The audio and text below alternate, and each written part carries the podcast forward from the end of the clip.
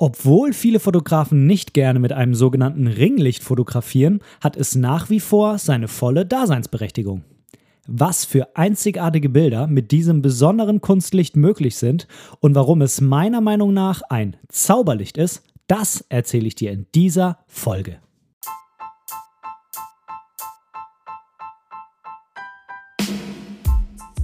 Moin und herzlich willkommen zu Momente deiner Geschichte der tiefgründige Fotopodcast. Mein Name ist Benedikt Brecht. Ich bin professioneller Fotograf und möchte in diesem Podcast meine Gedanken rund um die Fotografie mit dir teilen. Viel Spaß beim Zuhören. Ja, schön, dass du wieder dabei bist heute bei der neuen Folge von Momente deiner Geschichte, dem tiefgründigen Fotopodcast mit mir, nämlich mit Benedikt Brecht. Nachdem ja letzte Woche draußen ein absolutes Märchenwunderland war und wir in der letzten Podcast-Folge darüber gesprochen haben, habe ich heute mal wieder ein ganz anderes Thema, während es ja letztens so ziemlich um Landschaftsfotografie und äh, genau die Fotografie einfach draußen in der Natur ging, soll es heute mal im Speziellen um Porträts gehen und zwar um ganz besondere Porträts, denn ich finde das Wetter draußen mittlerweile ganz schön schmuddelig wieder und der Vorteil bei so einem kalten Wetter, nämlich schöner Schnee und so weiter, ist eigentlich nicht mehr wirklich vorhanden bei uns. Es ist noch ein kleines bisschen Schnee da, aber wirklich schön aussehen tut das meiner Meinung nach nicht. Also dieses Mal eher was für drinnen. Und ich habe mir vorgenommen, dass wir die heutige Folge wieder ein kleines bisschen kürzer gestalten. Denn mir ist aufgefallen, dass die letzten Folgen doch alle ganz schön lang waren und ich persönlich ich höre ja auch sehr viel Podcasts und ich mag das eigentlich, wenn es ein bisschen länger ist, aber ich weiß, für viele ist es schwierig, so lange am Stück zuzuhören und dann irgendwie auch immer wieder doof, wenn man dann auf Pause drückt und das Ganze dann am nächsten Tag oder so weiterhört. Und dann ist man irgendwie wieder komplett raus. Ich könnte mir also vorstellen, dass so lange Folgen doch den einen oder anderen abschrecken. Ich hoffe natürlich nicht, ähm, aber wie gesagt, heute will ich mal wieder ein kleines bisschen kürzer treten und die Folge etwas kürzer machen. So, was ist das äh, heutige Thema? Ich habe vor einiger Zeit ähm, mir für mein Smartphone so ein kleines Ringlicht gekauft, was man oben drauf, ja, mit so einer Klammer drauf klammert äh, vor die äh, Kamera in dem Smartphone, damit man, wenn man kleine Videos zum Beispiel für TikTok oder in meinem Fall für die Instagram Stories macht, dass man einfach ein gutes Licht hat, auch wenn es irgendwie draußen schon dunkel ist oder ja, wenn einfach ein sehr, sehr bewölkter Tag ist oder man im Auto sitzt oder wie auch immer, dann ist so ein kleines Licht gar nicht schlecht. Beim Smartphone bietet sich da eben ein Ringlicht an, was man da drauf klepsen kann. Und das hat bei mir das Thema Ringlicht ja irgendwie so ins Bewusstsein gerufen, denn es gibt ja natürlich nicht nur so kleine Ringlichter für Smartphone, sondern es gibt auch größere Ringlichter, mit denen man Porträts machen kann. Ich habe mich also mal informiert, was gibt es denn da? Was kann man denn da kaufen? Ringlichter sind im Moment eher wieder so im Gespräch für Videos, ne, für zum Beispiel TikTok-Videos und so weiter, aber vor einigen Jahren waren die auch sehr interessant bei Porträts, die waren sehr in Mode für Porträts und mittlerweile sind die eigentlich so ein bisschen aus der Mode raus, ist gar nicht mehr so verbreitet, weil es ist schon ein sehr, sehr spezieller Look, den man jetzt auch nicht unbedingt immer nutzen kann. Ähm, während dieser Trendphase vor einigen Jahren waren sozusagen an jeder Ecke überall diese Ringlichtfotos und man hatte sich, denke ich, dann irgendwann auch einfach an diesem, ja, an diesem Look etwas satt gesehen. Aber ich finde das doch, doch sehr faszinierend, was für einzigartige und tolle Bilder mit einem Ringlicht möglich sind. Also habe ich im Internet mal geschaut, was man da so kaufen kann. Ich habe dann ein relativ gutes Angebot gefunden und habe mir, ich habe mir ein 18 äh, Zoll LED-Ringlicht gekauft. Ja, das war äh, deutlich reduzierter als sonst in dem Moment und da konnte ich einfach nicht mehr Nein sagen. Ich erkläre dir mal ganz kurz, ähm, was das Ding so drauf hat, aber ich will das auch nicht zu sehr vertiefen. Das hat 240 LED-Lampen, die äh, im Kreis angeordnet sind. Äh, ist ja ein Ringlicht. Ähm, somit ist es auch sehr sparsam, wenn man das an Strom anschließt. Es hat jetzt keinen integrierten Akku. Man muss es also immer an eine Stromquelle anschließen hat einen Außendurchmesser von 18 Zoll, das sind umgerechnet ca. 48 Zentimeter, ist also recht groß, vor allem im Vergleich zu meinem kleinen Ringlicht, was man ans Smartphone ranklipst. Das hat ungefähr einen Durchmesser, der ja so groß ist wie Smartphone. Es hat 42 Watt, also bringt doch schon einiges äh, an Licht, wenn man das komplett aufdreht. Und dabei, wenn man es aufdreht, ist es auch stufenlos dimmbar. Und das ist natürlich besonders gut, weil ich das individuell einstellen kann beim Fotografieren. Vor allem auch, um es dann auf die Kamera abzustimmen. Also je nachdem, was ich für Einstellungen in der Kamera vornehme beim Shooten. Und auch welchen Abstand das Model von dem Ringlicht hat. Denn ist ja klar, wenn ich das Model weiter weg von dem Ringlicht positioniere, dann ist es prinzipiell dunkler. Und was dieses Ringlicht auch noch Tolles hat, ich kann die Farbtemperatur einstellen. Das heißt, ich kann zwischen 3200 und 5500 Kelvin, 5500 Kelvin sagt man, ist so ungefähr Tageslicht. Ähm, das heißt 3200, da wird das Licht dann deutlich wärmer, kann ich das auch stufenlos einstellen über eine Anzeige kann ich das dann sehen, worauf das gerade eingestellt ist. Und äh, das ist auch sehr, sehr praktisch. Da komme ich später nochmal dazu, was man damit zum Beispiel machen kann. Ich habe das eben schon mal kurz angesprochen, wofür man so ein Ringlicht benutzen kann.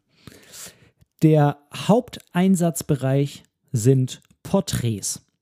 Und zwar Porträts, bei denen ich hauptsächlich den Kopf oder vielleicht auch noch bis zur Schulter oder zur Brust des Models mit ins Bild reinnehme.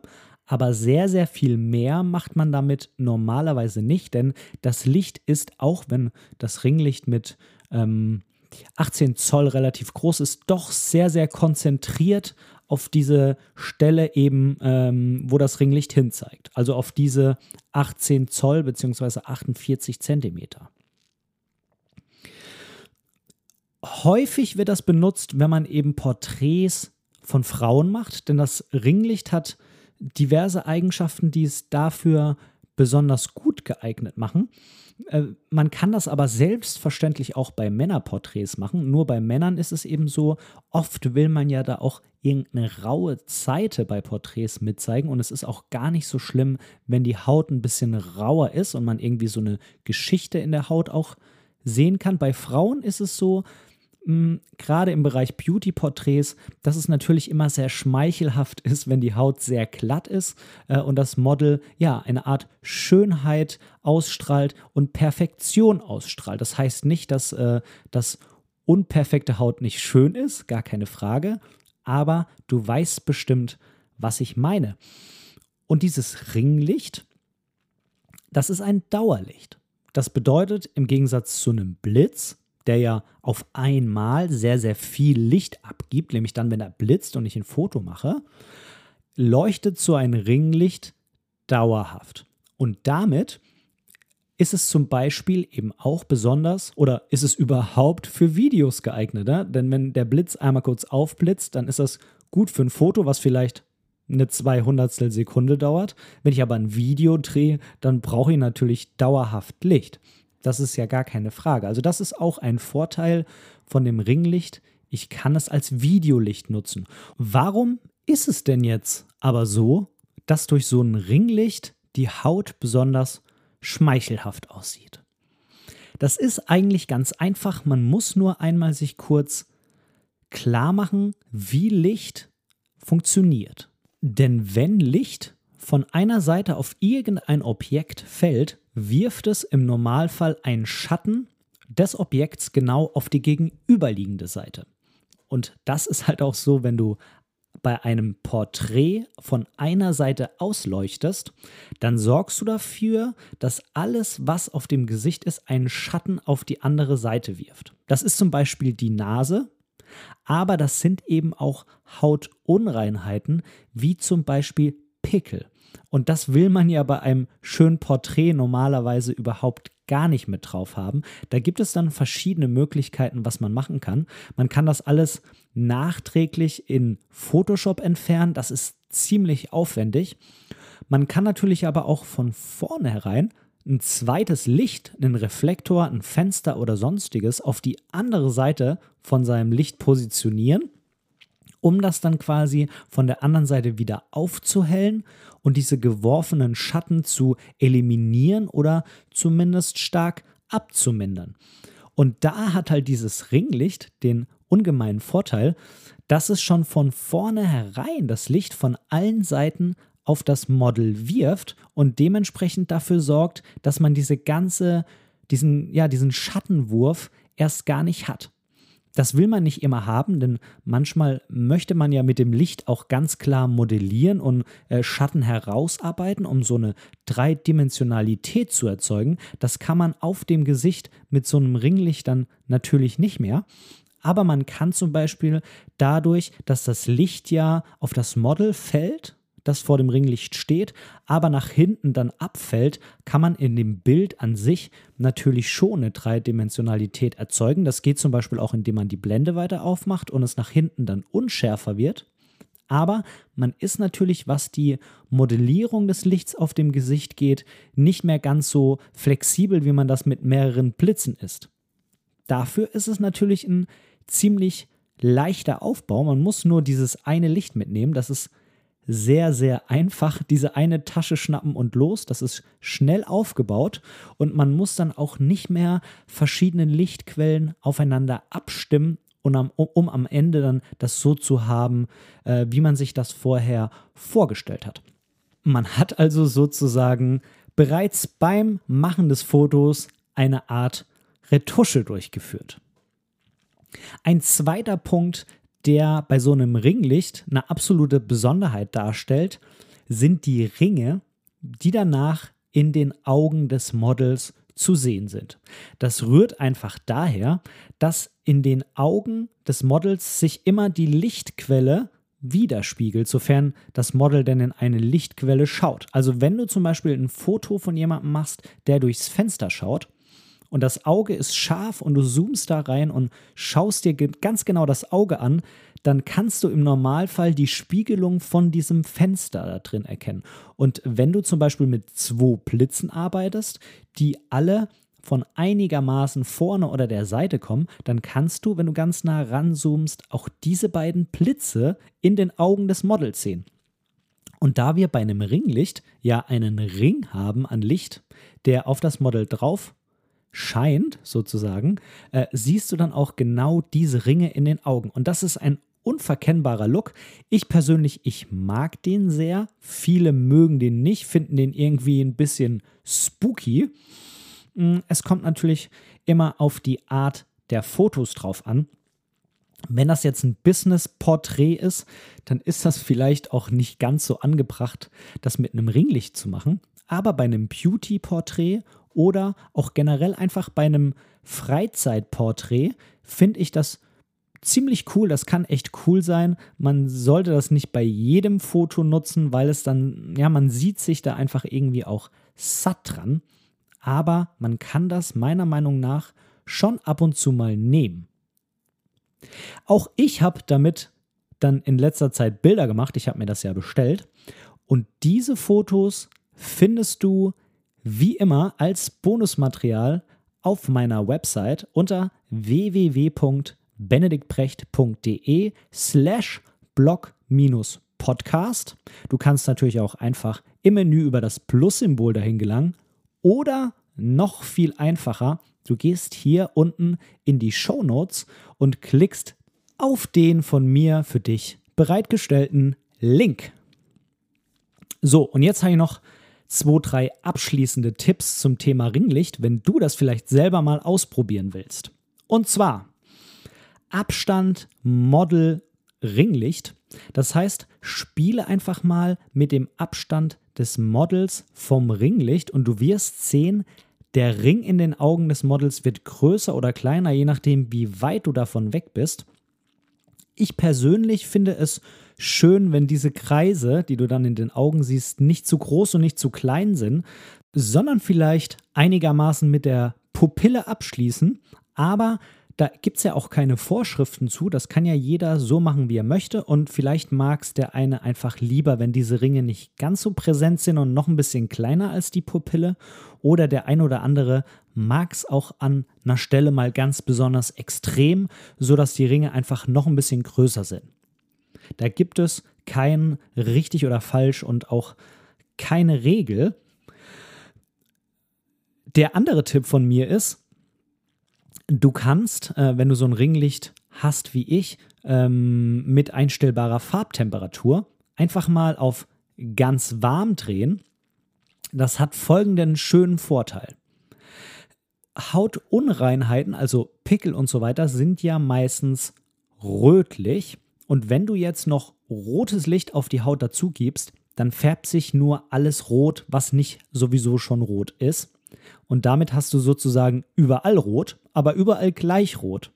Wenn du dann nachträglich die Farbtemperatur wieder anpasst, dass es wieder so aussieht wie bei normalem Tageslicht, dann hast du sozusagen durch diese Technik alle Pickel, hm, was die Farbe angeht, schon mal eliminiert und die haben sich sozusagen der Hautfarbe außenrum angeglichen. Ich empfehle dabei, dass du zumindest bei einem der Fotos so eine Graukarte verwendest, dann tust du dir später einfach leichter beim Anpassen der Farbtemperatur in deinem Nachbearbeitungsprogramm oder natürlich, du versuchst das gleich während des Fotoshootings in deiner Kamera anzupassen. Äh, ich persönlich schieße bei solchen Shootings sowieso immer in RAW und dementsprechend mache ich das dann einfach später am Rechner. Und mein dritter Tipp, spiele doch einfach mal mit dem Hintergrund. Das bedeutet, nimm den Hintergrund mal ein bisschen weiter weg vom Model oder mal ein bisschen näher ran. Dadurch änderst du natürlich auch die Schärfe des Hintergrunds. Oder ändere einfach mal die Blende, damit änderst du auch die Schärfe des Hintergrunds. Oder, das finde ich auch eine ziemlich spannende Sache, nimm als Hintergrund doch mal eine reflektierende Fläche, zum Beispiel einen Reflektor, dann hast du direkt auch nochmal eine Aufhellung des Models. Von hinten und erzeugst sozusagen so ein kleines bisschen Gegenlicht, denn von vorne wirfst du ja das Licht mit dem Ringlicht und dann hast du von hinten durch den Reflektor die Aufhellung. Das kannst du aber natürlich auch mit irgendwas anderem Weißen machen, zum Beispiel einer Bettdecke, die reflektiert das Licht auch einigermaßen gut wieder zurück.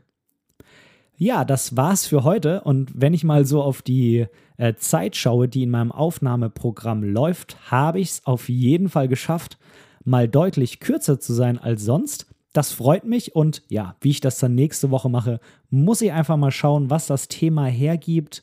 Bei dem Thema Ringlicht jetzt hat sich das ja auch einfach angeboten, das nicht noch künstlich in die Länge zu ziehen.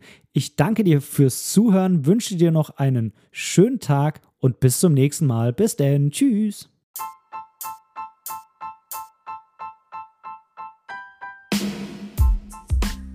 An dieser Stelle möchte ich Danke sagen. Danke, dass du mir für diese Episode dein Ohr geliehen hast. Denn als Hörer bist du der wichtigste Teil meines Podcasts.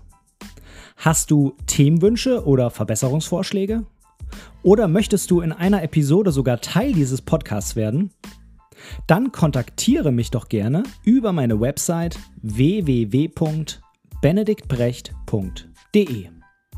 Dort findest du auch die Links zu all meinen Social Media Kanälen. Oder du schreibst mir einfach direkt eine E-Mail an kontakt@benediktbrecht.de. Ich freue mich auf dich.